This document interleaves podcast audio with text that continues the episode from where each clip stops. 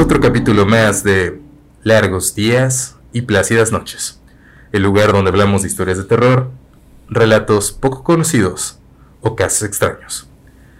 Regresamos otra vez, un capítulo más, en este vasto mundo del terror y los casos terroríficos, extraños, paranormales, teorías de conspiración, asesinatos y demás mierda creepy que a todos ustedes les gusta. Y como siempre, no estamos solos en este programa, siempre habrá un invitado o invitada con nosotros. Y en este caso tenemos al gran Latino. Hola, hola, ¿cómo están? ¿Cómo estás, Latino? Muy bien, muy bien. Una bonita tarde en estos momentos, en este día. Me alegra mucho que estés aquí. Mira, te hago, usualmente en este programa hacemos una serie de preguntas para que la gente vaya conociendo al invitado y se vaya familiarizando y después te sigan. Claro que sí. Y eh, para los que no tienen el placer de conocerte, tengan el placer ahora de conocerte. Entonces, pues te haré una serie de preguntas. La primera es, ah, ¿cuál es tu pasión o a qué te dedicas? Mi pasión básicamente es la música. Es algo que se heredó básicamente por la familia. Eh, básico, como mi hermana, como mi papá, como mi mamá. Pues son unas personas que les gusta bastante la música y pues nos fueron instruyendo en ese tipo de cosas. Muy bien, muy bien, me gusta eso. Mi pregunta siguiente es, ¿cuál es el tipo de música que más te gusta? Eh, básicamente soy como si fuera una rocola. Eh, escucho todo tipo de música. O sea, no, no es como que diga, ah, tengo una favorita. Sino que básicamente soy una puta rocola, cabrón. Ah, chingón, chingón. Eso es bueno, ya, ya lo escucharon, señores y señores. La rocola humana entre nosotros. Soy como el músico ahí. no, eso es bueno. Aparte que siempre traes una vibra chida y parrandera en cualquier lugar en el que estás. Ah, porque para esto, para los que no lo conozcan, bueno, he tenido el placer de estar en algunos eventos con él o en algunas salidas y la verdad él es el alma de la fiesta, así que por algo le llaman latino. bueno, ahora, usualmente con todos los invitados siempre le hago otro tipo de preguntas relacionadas al terror. Y tú no vas a ser la excepción, mi amigo. Así que la primera pregunta es, ¿te gusta el terror? Ah, claro que sí, me mama el terror. Muy bien, muy bien. Ahora la siguiente pregunta es, ¿te gustan las películas de terror? Ah, ¿Cómo que no? Si era lo que me prohibía mi mamá ya no verlo. Si era lo primero que hacía. Lo que te prohíban, lo hacía. la neta. Ok, brother. Ahora, ¿Tienes alguna película de terror favorita? Mi película favorita de terror es básicamente Chucky, la 1, la 2 y la 3. La neta son, son mis películas favoritas. Máximo mi personaje de terror también es Chucky. ¿Por qué? Porque el vato es un desvergue.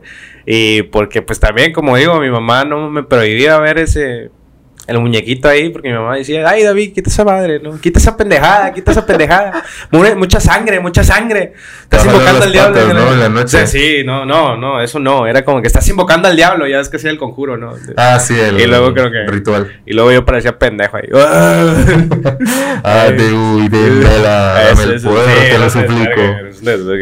Y mi mamá, pues mi mamá no nos gustaba. Es lo mismo con los chinguitos antes con el anime. La misma mamá era como que no mires eso porque es satánico, porque pues como la iglesia decía, no mires esa pendejada porque tu hijo está induciendo y está trayendo al diablo a tu casa. No lo mires. Y entonces yo miraba ese pedo, era como, choqui, choqui, choqui. Yo, puta madre. Primera regla primordial para crear un hijo. No le digas no a, algo que él quiera hacer porque con más razón lo va a hacer. Sí, sí. Psicología básica. Y es un desmadre, es un desmadre. ok, ahora ya que nos dijiste que te gusta mucho Chucky y es una de tus películas de terror favorita, si no fuera Chucky, ¿quién estaría en tu segundo lugar? En mi segundo lugar, este, básicamente sería Freddy Krueger. ¿Por qué? Porque yo soy mucho de andar soñando despierto. Eh, soy mucho de eso de como, como dicen ustedes, ¿no? Como que se le sube el muerto. O que a veces estoy durmiendo y sé que literal estoy en un sueño que sé que puedo volar y toda la mamada y por eso me mama. Eh, pero mi peor miedo es que me aparezca Freddy Krueger en el sueño. Porque no, está cabrón. Los ya sabes, están cabrones con él y el rato no te hace nada. No, la verga. Es de chill. Ahí viene el cara de pizza, ¿no? La verga. la verga. Muy bien, muy bien, muy bien. También mi personaje favorito es Freddy. Ya eres el segundo invitado que dice que su personaje favorito es Freddy Krueger. Y con justa razón. Este, ok, mira, Latino, el caso de esta noche o de este día o tarde, dependiendo la hora en la que nos estén viendo ahorita. Este es un caso algo largo y conlleva muchas cosas. Te voy a hacer una pregunta. ¿Tú crees de que lo que voy a hablar es de una persona, lugar o conjunto de personas? Más mi intuición me lo dice, ¿no? Yo digo que debe ser un lugar. Hijo de la chingada. Lo más probable es que sea un lugar. No sé por qué, pero como mi nombre es latino, es urbano. Algo me lo dice que debe ser algo urbano. Maldito brujo chamán. Sí soy, la- sí la- soy, sí la soy. es un lugar. Es que ayer lo soñé. Ah, ¡Ah! la no, madre. dale, dale, ¿Y dale. cuáles son los números de la lotería, loco? Número de la lotería 91111. Ah, no manches, como Saddam Hussein. Sí. A la baja pa. Ah, ¿verdad? Dale, dale, dale. Ok, ya, ya, volviendo al tema, serio. Este. Malditos árabes. Perdón, Ah, no puedo ay, estar ay. apropiándote de cultura que no es tuya. Perdón, ¿Tú crees que es bonito ser la bomba en cada fiesta? No sé, no sé, güey. Bueno, ya, a ver, Ah, pues sí. este, ok, sí, es un lugar del que te voy a hablar. De hecho, es un lugar que ha tenido demasiada, no solo controversia, sino que ha tenido una historia larga. Imagínate un body count tan grande de gente que ha entrado a ese lugar y que ha terminado muerta, pero así como si fuera un lugar vivo, o sea, como si el lugar dejara de estar siendo un objeto y se convirtiera en una persona. Ya. Ok. El caso del que te voy a hablar es precisamente el del Hotel Cecil A la verga. Y su relación con una chica llamada Elisa Lam. Perdón, perdón por mis malas palabras, pero Ah, sí, no, te preocupes, aquí puedes decir todas las groserías que quieras, Ah, menos la, pa- albedrío. menos la palabra bullying. Ah, ok. No me preguntes por qué, no, ni yo sé por qué. Ah, ching, no Puros está. bulímicos aquí, güey. dale, dale. Te iba a decir, digo, ¿dónde está mi editor para preguntarle? Pero dije, no, no está. No está, no está. Este, bueno, bueno, a ver. Este, pues sí, es el caso del Hotel Cecil, digo Cecil, ajá, y es el caso de Elisa Lam. Para que lleguemos a Elisa, obviamente te tengo que contar del Hotel Cecil. La verdad es un caso muy, muy, muy interesantemente perturbador, así que aquí te va una pequeña introducción. En el mundo hay muchos casos de desaparición, casos extraños y de asesinatos. Hay por montones en la web. Y aunque todos son trágicos, muy pocos terminan con algún final feliz. Sin embargo, los casos que escucharás en este capítulo, desgraciadamente no terminarán con ese tipo de final. A veces en la vida hay cosas que no podemos evitar, y muchas historias pasan al día con día muy desapercibidas. Se nos hace imposible saberlas todas. Un día estamos aquí, y el siguiente día no. Un día crees conocer a alguien, y al siguiente día esa persona desaparece de tu vida. Y con esa introducción, volvemos con esta sección de casos misteriosos, o misterios sin resolver del gabinete de trauma, como me gusta llamarlo. Así que sin más preámbulos, comenzamos. La terrorífica historia del Hotel Cecil. Si hay un hotel en Los Ángeles que es mejor no pisar, es el antiguo Hotel Cecil, apodado como el lugar más embrujado de la ciudad cuenta con una larga historia de suicidios, asesinatos, desapariciones y reportes de actividad paranormal. Un lugar para no dormir ahí, sin duda alguna. Literalmente construido en 1927, se dice que sirvió de inspiración para una de las temporadas de la serie American Horror History, no sé si la conozcas. Ya. Ok. Bueno, esa serie tuvo tantas temporadas y en una temporada creo que se llamó precisamente El Hotel, está completamente inspirada en ese lugar. Bueno, a pesar de todo eso, y de que pues prácticamente sirvió de la inspiración para una temporada de American Horror History, cuenta con 600 habitaciones y algunos de sus huéspedes son tristemente famosos, como Elizabeth Short, apodada la Dalia Negra, que fue vista por última vez en sus instalaciones, antes de ser terriblemente descuartizada en 1947.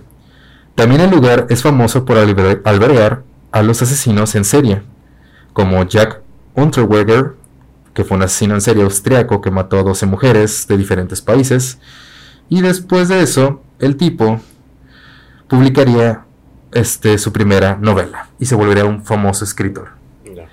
El segundo es Richard Ramírez, el acosador nocturno o The Night Stalker en inglés, que fue un asesino en serie estadounidense que mató a 14 personas en la ciudad de Los Ángeles entre los años 1984 y 1985, siendo este capturado el 31 de agosto de 1985.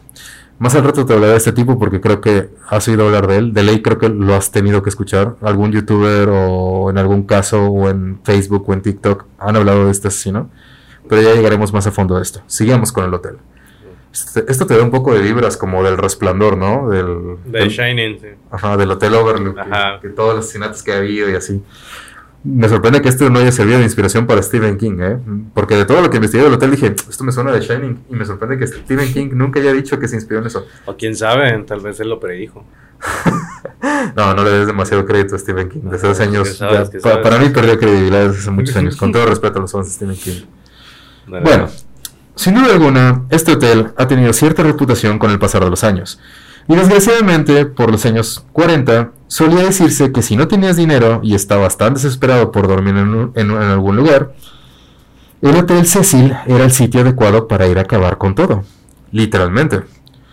También era ideal para cualquier actividad delictiva, con cientos de habitaciones, cero control y rodeado de tugurios, el Cecil prometía ser el epicentro de las crónicas policiales sin causar demasiado alboroto.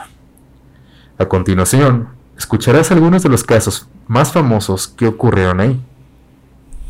El primer suicidio que quedó documentado fue en el año 1931. Un pasajero llamado W.K. Norton, que tenía 46 años y se había registrado con otro nombre por alguna razón, murió en su habitación luego de haber ingerido veneno en cápsulas. Algunos tenían la teoría conspirativa de que él era un asesino o espía del gobierno americano, tratando de infiltrarse en alguna misión, pero que como que desertó y prácticamente entró y la cápsula de veneno pues ya la tenía y nada más fue a, a morir ahí, como diría las personas. En 1932, Benjamin Dudich, de 25 años, fue encontrado por una mucama del hotel. Este se ve disparado en la cabeza. Allá tenemos dos, y es solo el comienzo. En 1934, en julio, el sargento del cuerpo médico, conocido como eh, Louis Borden, americano de 53 años, se rebanó el cuello en su habitación con una navaja militar, en este caso de casa, como la que llevaba Rambo. Imagínate una de ese vuelo, o sea, cortarte el cuello. Debe ser muy cabrón. Quién sabe qué tal que se lo cortaron. Es que escucha lo que voy a decir a continuación y vas a ver. Vamos a ver. En su habitación. Vamos a ver. adelantes, joven Pablo. Vamos a ver. Mis intuiciones, güey. Recuérdame llevarte conmigo a casos misteriosos, ¿eh? Digo, creo que lo podemos resolver rápido. Wow. Ok, este hombre se rebanó el cuello en su habitación con una navaja, luego de escribir varias notas suicidas. En marzo de 1937, Grace Magro cayó de una ventana del noveno piso y su cadáver quedó enredado en los cables. La gente, y sobre todo la gente que fue a arreglar los cables telefónicos, junto con la policía, no pudo comprobar si fue un suicidio o un homicidio. Como ves, todos terminan en suicidio o suicidio dudoso. ¿Sabes a quién me recordó? ¿A quién? A Cancerbero. Mira, Cancerbero haciendo referencia a ese caso. Se aventó. ¡Uf! ¡Referencia! Referencia a Cancerbero. Ahorita están luchando con el diablo, güey. ¿Quién sabe? Capaz que ya le ganó. O quién, no, quién sabe, quién sabe. Le retó, le, le retó un duelo de, de rap, ¿no? Y su oponente era un niño que tartamudea, güey. el oponente, el nombre del oponente, metralleta. Ay, no, Mis ataques, modo de disparo de. Su perro, man. Dale, dale. Tiene cargador retráctil porque cada rato se traba. Bueno, bueno, ya, ya, ya. Ah, pero sí. Ay, bueno, bueno, una vez ya sacada la risa, continuemos con la desdicha. Mira, hasta rimó. Ya se me pegó lo cancerbero. Cancerbero está entre nosotros. ¿no? Eh. Bueno, ya, ya. Yo siento el aire. Ya, Mi ya. corazón. No, y eso no es lo único que ya no sintió el vato. en las noches nos ganan las patas, güey. No. Mañana te vas a ser visitado por Cancerbero, güey. Es decir, me das tu autógrafo. Bueno, en septiembre de 1944, Dorothy Jean Purcell, de 19 años, que compartió su cuarto con su novio, comenzó a sentirse mal, como que no quería despertar a su pareja. Esta se metió en el baño.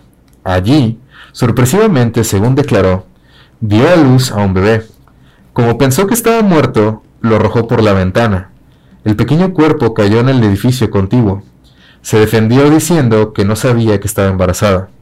Fue acusada de asesinato, pero exculpada por demencia. Imagínate, da salud y es como de, ah, no, no, no, no dice mamá, no debe ser mío, ya, bye. A la verga. A ver, vamos a ver si sabe volar. Perdón. Ya La ventana. Me voy a matar. ¡Uy! Imagínate ser un vato que está fumando tranquilamente en el balcón. Y de que caiga el puto Y de repente ves un bebé caído y tú de. Chale. La verga. Todo sucede en La. A la verga. Todo sucede en Estados Unidos, la tierra de la oportunidad. Los bebés vuelan. Eh, Sí te creo, sí te creo. Hasta los perros hablan, güey.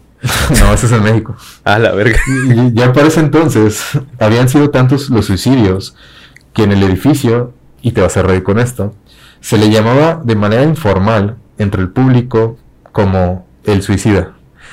Oye, loco, voy a ir a hospedarme al suicida, ¿me acompañas? No, Anel, ¿pa, pa qué?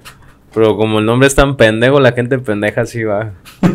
Eh, sí, sí, sí, sí. Para mí que sí sabía lo que hacían, digo, Sí, te sí, te- te sí, hospedar sí, en el sí. suicida Ah, y- no vas a terminar con un suicida. Qué. Eh, güey, quiero ganas de suicidarme, Qué güey. buen servicio. me, voy a, me voy a hospedar en el suicida. Y lo más colmo es que ahí se iban los asesinos, ¿no? Ándale. Ay, no, no, no. Oye, no es mala idea, ¿eh? Latino. ¿Qué? No, lo- ni lo pienses. No, no, o sea, no me voy a suicidar. Ah, ya, o sea, ya. es que tiene lógica. Oye, me voy a esperar al suicida. Vas, alquilas un cuarto, te pueden meter una pastillita y fácil y sencillo, ya te mataron, güey. Imagínate que el dueño tiene los fetiches de matar a la gente, güey. Y tú vas al, a- al hotel que se llama el suicidio y digas, verga, güey. No, pues a ver qué pedo, güey. Como si fuera. Pues a ver qué pedo, ¿no?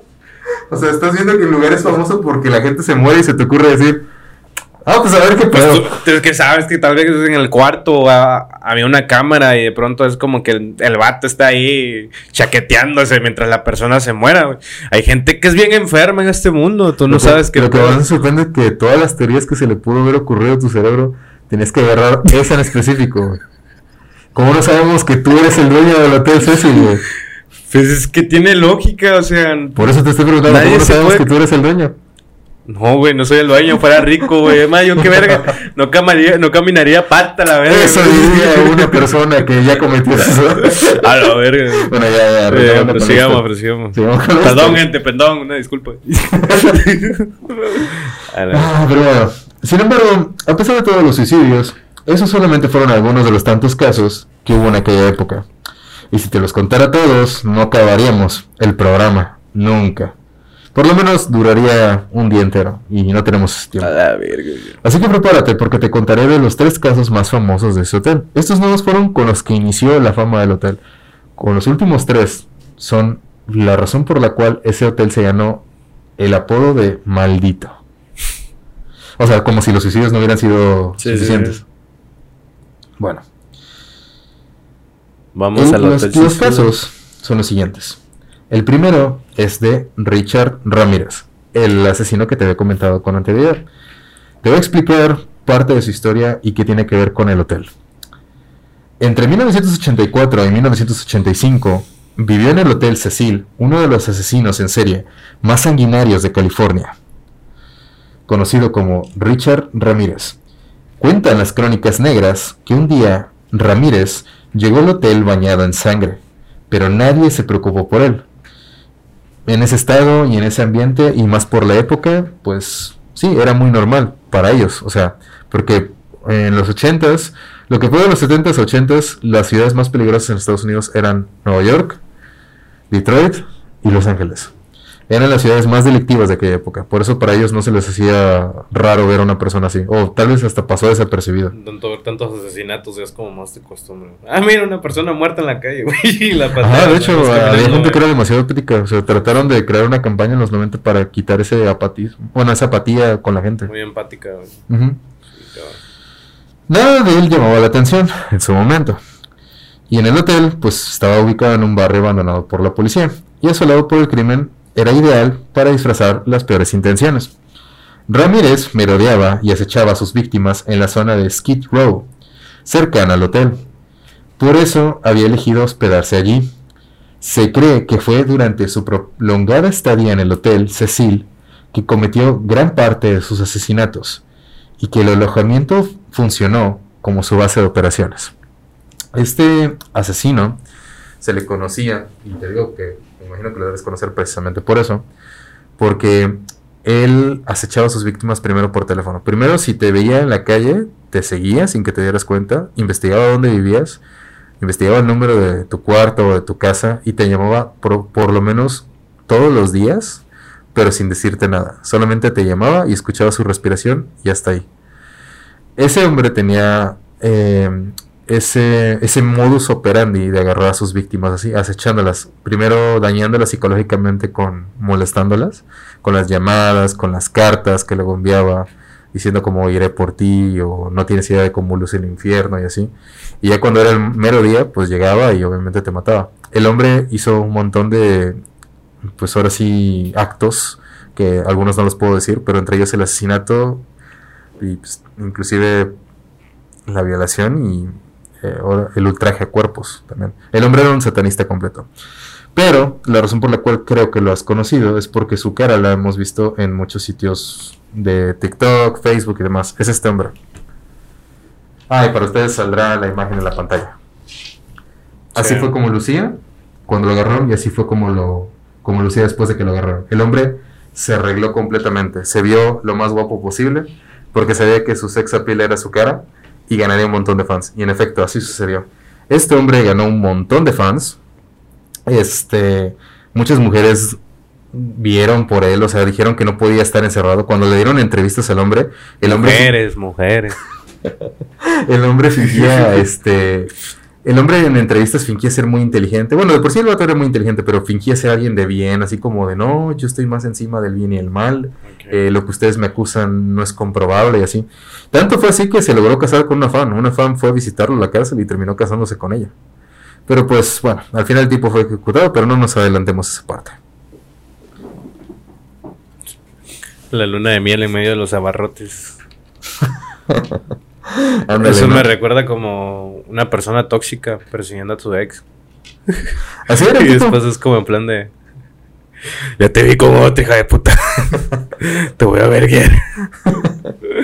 Bueno.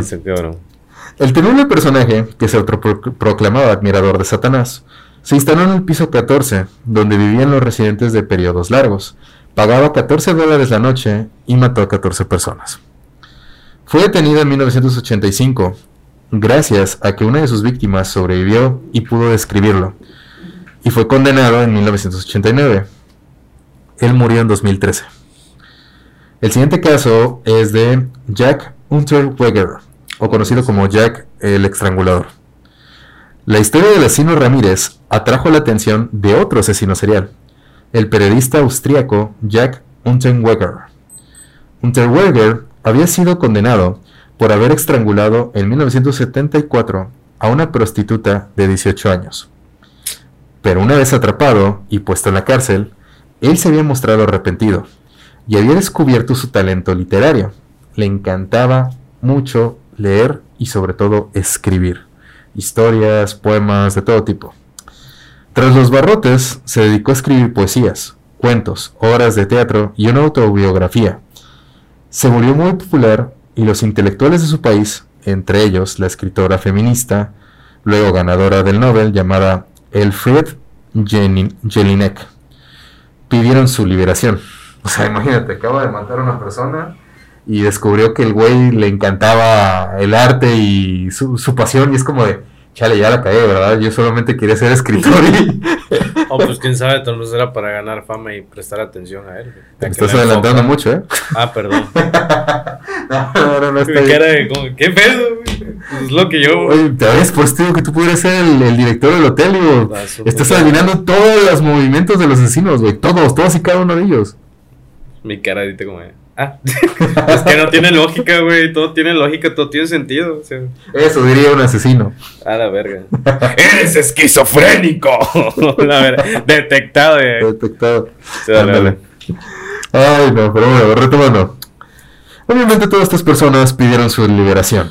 Decían que era un verdadero ejemplo de rehabilitación para mostrarle al mundo. Porque cada vez que alguien dice eso me da un chingo de risa porque es como de, claro, libera al hijo de puta. ¿Qué es lo que podría salir mal? Digo, ya se arrepintió. Es que- no es como que haya robado un coche o... La mente humana no tiene. A veces te deja pensar un montón de cosas que dices. Ah, su madre, güey. Luego digo, ¿Y a dónde llegamos con esa declaración, señor Latino? No sé, Dios es tan grande y poderoso que lo sabrá. Pero sigan lo que dice. exclamó el señor. bueno, en 1990, luego de 15 años de prisión, Jack Unterweger fue puesto en libertad. Era una celebridad que solían invitar a todos los programas de televisión de aquella época. Jack se empezó a dedicar al periodismo.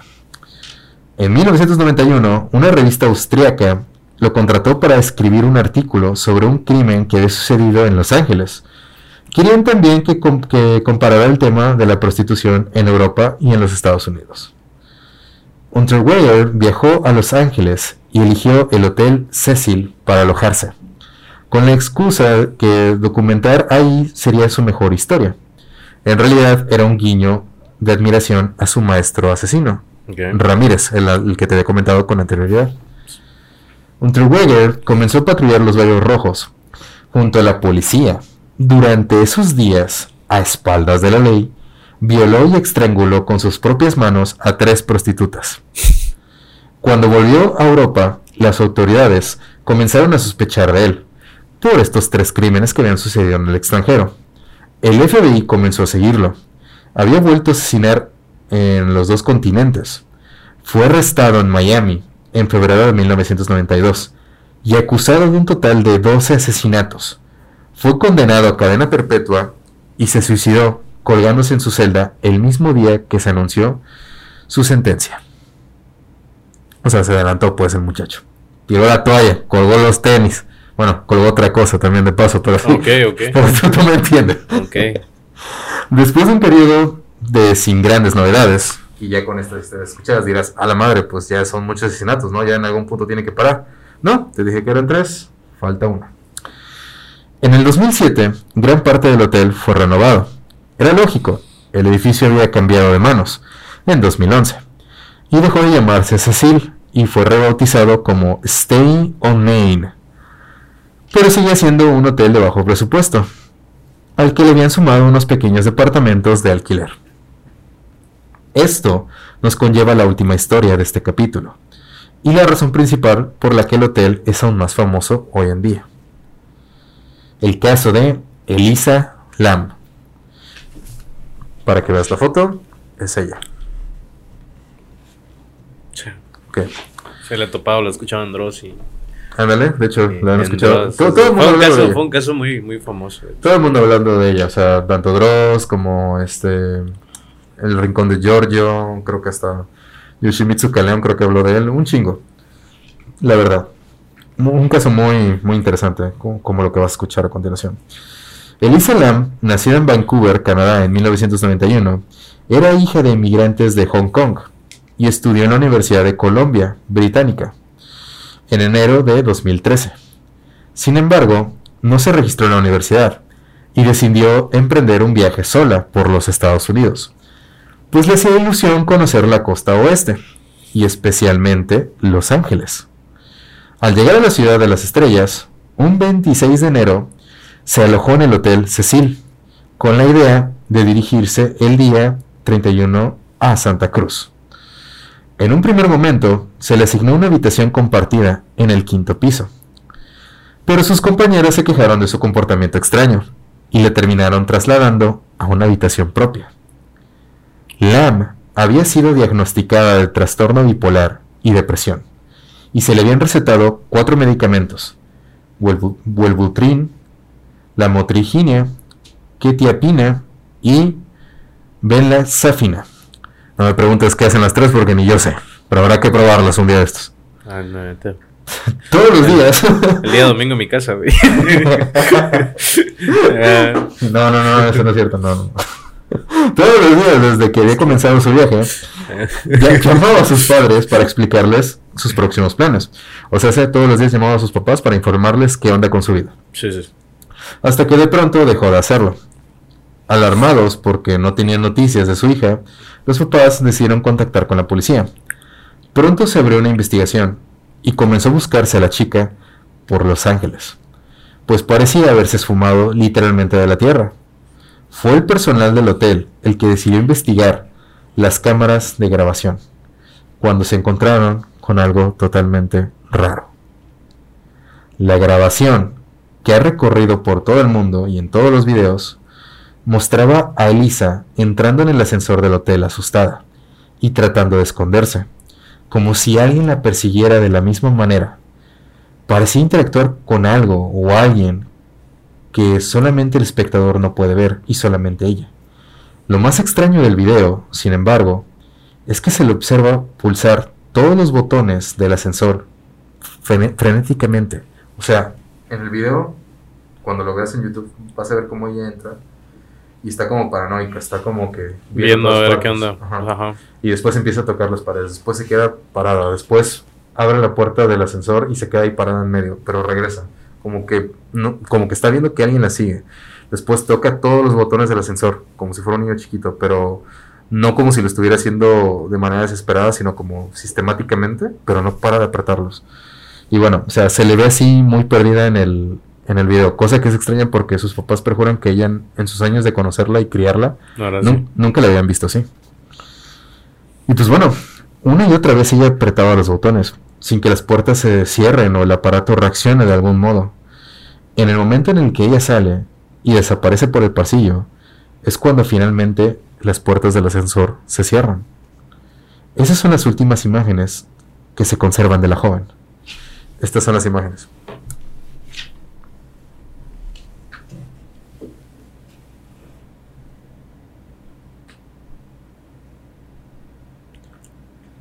Obviamente, como ustedes podrán notar en el video, pues se le ve muy asustada, se le ve muy este perdida con la mirada y se ve que, que algo, algo la estaba siguiendo. Nadie sabía qué, solamente ella.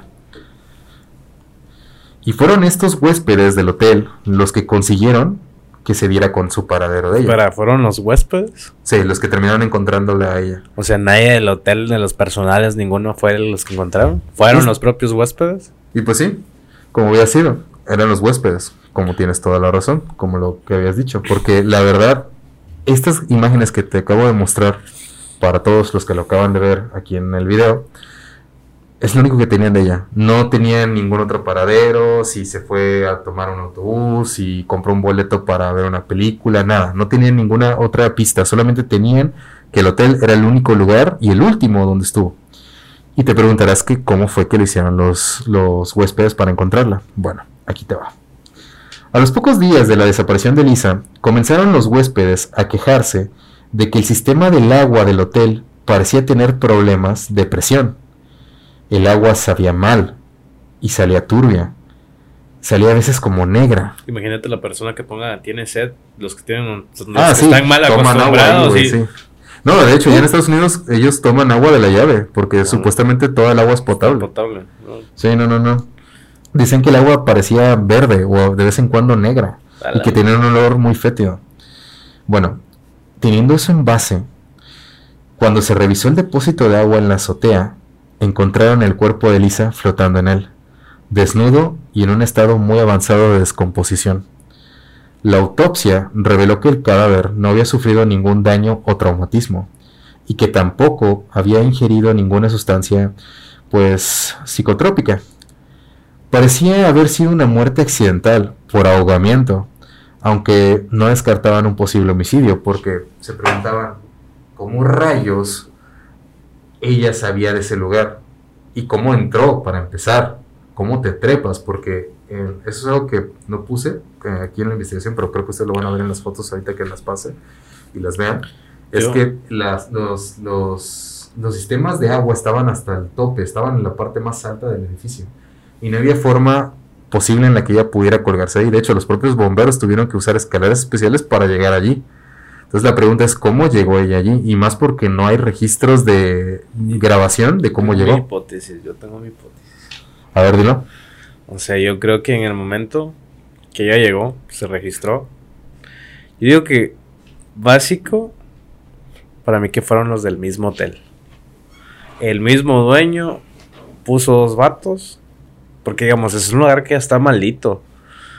Es un lugar donde ha ido pura gente retorcida. ¿Tú qué, tal, tú qué sabes que se volvió a comprar el hotel? ¿Tú qué Ahí, sabes? ahí vamos más adelante. Vamos a- no, te, Ma- no te me adelantes, pero sí. Vamos Ah. poco a poco. Mira, tu teoría no está mal, Pero considerando que ya ha tenido actividad paranormal el hotel, y más porque en la habitación y en, el, en la grabación se ve que ella estaba oyendo de algo, pero no se sabe qué. Y por lo que se vio en las otras grabaciones donde no aparece ella, pues no hay nadie siguiéndola. O sea, lo ¿Tú que puede ser un juego? Porque en ese momento puede ser como cuando pasó lo de la ballena azul, no sé si te acuerdas. Sí, que del era famoso que, suicidio. el famoso, ajá. Y si era una persona que literalmente era, tenía este, que tú decías, el trastorno, pues es un tipo de persona que es curiosa. Y no sabemos si la morra, pues literal, se llegó a meter en ese tipo de juegos. O básicamente conoció a alguien y que después como que se reveló. Pero puede ser alguien que haya sido del mismo hotel. Porque Sí. así como dices, se subieron a un lugar donde pues literalmente los bomberos tuvieron que necesitar una escalera totalmente especial. Y que, y que nomás las únicas personas que conocían ese lugar eran los mismos del hotel. Pues es que tiene lógica. El, el problema es que ya no estaba ella con nadie y sus compañeras pues no les caía muy bien ella, o sea, entonces era Pues muy aislada. o Pero sea. aquí a lo que voy es, si sales con tus compañeras y no les caes bien, ¿para qué sales? Ah, porque ella quería conocer la ciudad, o sea, con o sin ellas, y lo dije desde el principio de... ¿Y tus amigas dijeron algo? mm, ni siquiera eran sus amigas, eran sus compañeras, creo. Bueno, pero, pues, pues, no le interesaba. dijeron, dijeron algo así como que, oye, pasó este pedo. No, porque para cuando ella hizo eso, creo que ya, ya se habían ido. O sea que como que no, no concuerda la unión, porque unas ya se habían ido antes de que esto pasara. Y la otra de que la encontraron flotando y que no encontraron nada, probablemente la habían matado mucho antes. Pero- la abrieron, le limpiaron, no, sé. No, no, porque el- no escuchaste, el médico forense dijo, Dijo que no tenía nada. ni marcas. Ni nada. O sea, no fue forzada, no había ni siquiera forcejeo, no había nada. O sea, fue como si ella nada más solita se hubiera subido y pum, ahí a morirse. Pues está muy raro ese pedo. Pues, no, y agárrate, se pone rarísimo. peor. Ajá. La acción, la opción de que ella misma se hubiera arrojado dentro de poco, pues obviamente no se descartaba. Sin embargo, la aparición del cadáver trajo consigo más preguntas que respuestas. En la azotea, como te había dicho, no había cámaras de seguridad, pero su acceso estaba muy restringido y había una alarma que alguien iba a haber activado o se iba a activar sola en caso de que ella hubiera subido, pero el problema es que no se activó. Debiera haber evitado o apagado el lugar, pero es muy poco probable porque no hay registros de ella moviendo esas cosas. Además de tener que subir hasta el estanque, digo, hasta el tanque, usando una escalera de más de 3 metros como el cadáver a cuestas. Parecía muy poco probable la opción de que fuera la propia Elisa la que se hubiera arrojado dentro del tanque. También era muy complicada esa teoría, puesto que la tapa del depósito pesaba demasiado y los bomberos tuvieron que hacer un orificio para extraer el cadáver. ¿Cómo entonces había entrado con su propio pie en un tanque del que ni siquiera tenía conocimiento alguno? Y más porque no hay marcas ni golpes, nada, o sea, no hay nada que indique que ella fue forcejeada, o sea, o que hubo alguna pelea o algo, nada, Eso es como si fuera de Shiny. Básicamente de Shiny. básicamente, de hecho. O sea, Por eso te dije que tiene muchas vibras a The Shining, ese. Sí, sí. sí. Por supuesto, al hacerse viral la muerte de la muchacha, surgieron un montón de teorías conspirativas. Mientras que la investigación policial no encontró evidencia alguna de algún acto criminal. Algunas de las teorías indican que Elisa trató de entrar a otra dimensión y que para hacer eso primero tenía que entrar en un trance para poder entrar a la dimensión que ella quería. Esta teoría se sustenta en foros de Asia, ya que en el video se ve que Elisa cuando entra al ascensor aprieta todos los números del ascensor, pero principalmente escoge tres números, Ah, es como lo del. que son como de mala suerte. Ajá. Ajá. En algunos países de Japón o de Corea son considerados como de mala suerte. Para ir a la puerta al inframundo, algo así se llama. Y más porque estaba asustada Ajá. de, que- de no querer salir después de haber apretado los números. Según todo esto, cuando alguien quiere morir y encontrar paz o ir al otro lado, donde están las personas que uno ve. En fin, aún hoy en día el caso no se le ha podido dar un cierre digno, a falta de pruebas. Y pasó como otro caso extraño de muchos que hay en la red sin resolver. Mientras tanto, regresando a la historia del hotel, en 2014 el hotel fue vendido a un hotelero de Nueva York, Richard Bourne, que desembolsó 30 millones de dólares. La compañía Simon Baron Development fue quien arrendó la propiedad por 99 años. Matt Baron, su presidente, reconoció que si bien la firma pretendía renovarlo, se comprometía a preservar su valor arquitect- arquitectónico. Planeaba también hacer una piscina en la célebre azotea del hotel. Estaría cagado que lo hiciera justo donde fue, donde murió ella. Alberca lisa. Alberca Elisa, ándale, tributo a ella. Todos los niños mueren, ¿no? A la verga. Mientras se realizaban las refacciones, que deberían de haber estado listas para finales de 2019, en febrero de 2017, el Ayuntamiento de Los Ángeles votó para que el viejo Cecil fuera declarado monumento histórico y cultural. Parece que desde 2017, coincidiendo con la declaración de su valor ar- arquitectónico, el rebautizado Cecil como Stay on Main Hotel está cerrado en la actualidad. Y así seguirá por ahora, hasta que alguien se aventure a entrar y pasar una noche ahí, o alguien decida volver a abrirlo. Pero por lo mientras, el hotel ahí se mantendrá, quieto, fijo y esperando su siguiente víctima. Y ese fue el caso de esta noche. Dime qué te pareció, Latino. La verdad me pareció muy escalofriante este pedo. Porque es un caso que todavía ni se ha. ¿Cómo se Ni se, se ha, ni se ha cerrado, o sea. No, y en la actualidad hay muchas personas que pasan cerca del hotel para tomarse fotos afuera, pero luego hay mucha vigilancia. Es que es otra cosa que tengo la mentalidad de la gente hoy en día. Es como que ya es como. de- No, y luego hay gente que quiere entrar al lugar, pero hay mucha vigilancia que les impide entrar al hotel. En la actualidad no sé cómo se ve el hotel, pero, o sea, sí debe ser producto de muchos güeyes que quieren hacer, ¿cómo le llaman? Exploración urbana. Los urbanos. Ajá, urbex y todo eso, Ajá. Entrar y... y Imagínate hacer- que de pronto miras ahí, ¿no? Los bultos negros caminando y todo ahí. ¡A la verga! Sí, no, luego que escuches ruidos extraños, ¿no? No, salgo yo. Me cago, loco. Nomás imagina las visitas, loco. Mira cuántas visitas de ahí se mueren, ¿no? No, pues es que es literal, o sea, es algo que pues literal no tiene madre, güey. No, la neta no. O sea, es, Tengo es- mi hipótesis, mi hipótesis sigue todavía en mi cabeza. Yo A sigo ver. diciendo que a la morra le dieron algo y, y quedó, de ser, le dieron una LSD. Pero mi pregunta es qué ganas con que el hotel siga matando gente. Es que es algo que ya está malito. Es como dicen, cuando algo ya está marcado, queda de por vida. Es como cuando un asesino mata a una persona, pierde la humanidad. Oye, ¿Por eso fue muy profundo, Eh, viniendo de tu Bien parte. poeta, güey. No, pero lo que voy es que es la verdad, güey. O sea, literal, es como, por ejemplo, si viste Berserk, ¿no? Sí. que ha cargado un chingo de, de muertos, güey. Y hoy en día, pues el vato en el manga sigue cargando, güey. Y el vato dijo, verga, güey, ¿de qué me sirve tener una puta espadota, güey, si aún así no puedo tener lo que ya quiero? Porque no te liberas, güey, de tanta tristeza y tanta, tanta maldad que hiciste. Es como, Por cierto, lean Berserk, se los recomienda Latino y yo. y es como Vinland Saga, es otra mamada, güey. Sí, Un que vato habla de la venganza, ¿no? Ajá, que habla de la venganza también. Y el vato está totalmente de tanta gente que mató y tanta tristeza se trajo a la vida, pues literalmente es como que dices, verga, güey, no puedo tener este, esta moda, no, no puedo recuperarme. O pedir el perdón de las personas, porque ya dañó un chingo. Sí, ya lo hecho, hecho está, Sí, ¿no? Estás marcado de por vida. Un asesino es asesino, aunque ya mataste a una persona. Pero en el caso del te hotel, güey, pues es muy diferente porque no es una persona, tal vez solamente es, Es- un lugar. Es un lugar más bien, pero Pero No es, una, es, es- no. es un lugar totalmente ya marcado, güey. Porque ya hubieron almas perdidas, güey. Personas que ya murieron. O sea, ya, o sea, te matan y todo el pedo, pues tu, tu esencia se quedó ahí. Tu sangre se quedó regada, güey. Aunque la limpien, tu sangre queda marcada de por vida, güey. pues sí. Queda totalmente maldito todo ese pedo, güey. Y es un misterio que seguirá por los siglos de los Por siglos. de los siglos, hasta Amén. que tiren esa madre, sí.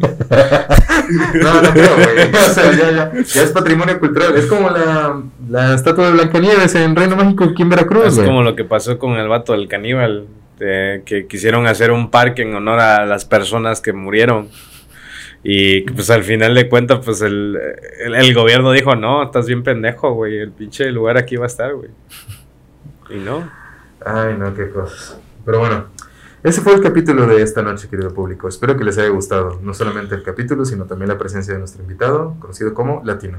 ¿Quieres dar tus redes, por favor? Eh, mi nombre me pueden encontrar como Latino MX 1999.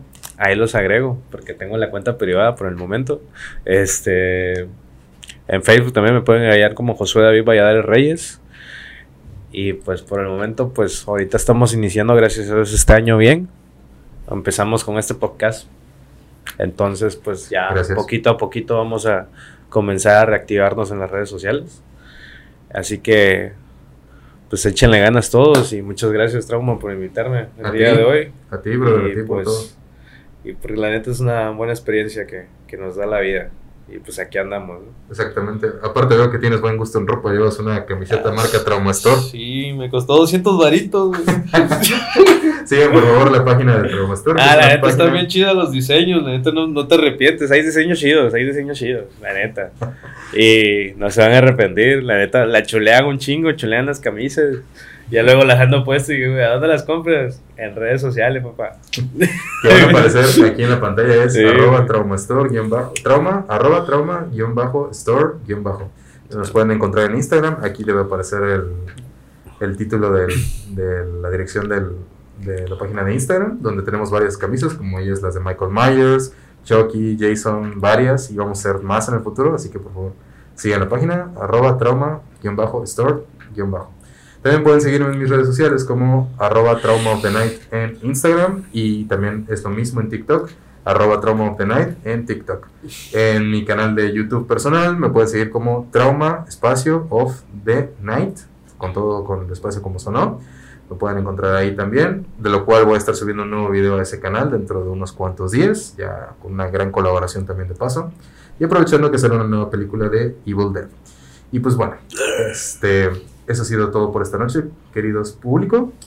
Y pues muchas gracias una vez más, Latino, por venir acá. Ah, muchas gracias a ti. Y por favor, chicos, ya saben lo que siempre les digo, tengan mucho cuidado allá afuera, que uno nunca sabe lo que se puede encontrar. Que tengan linda noche.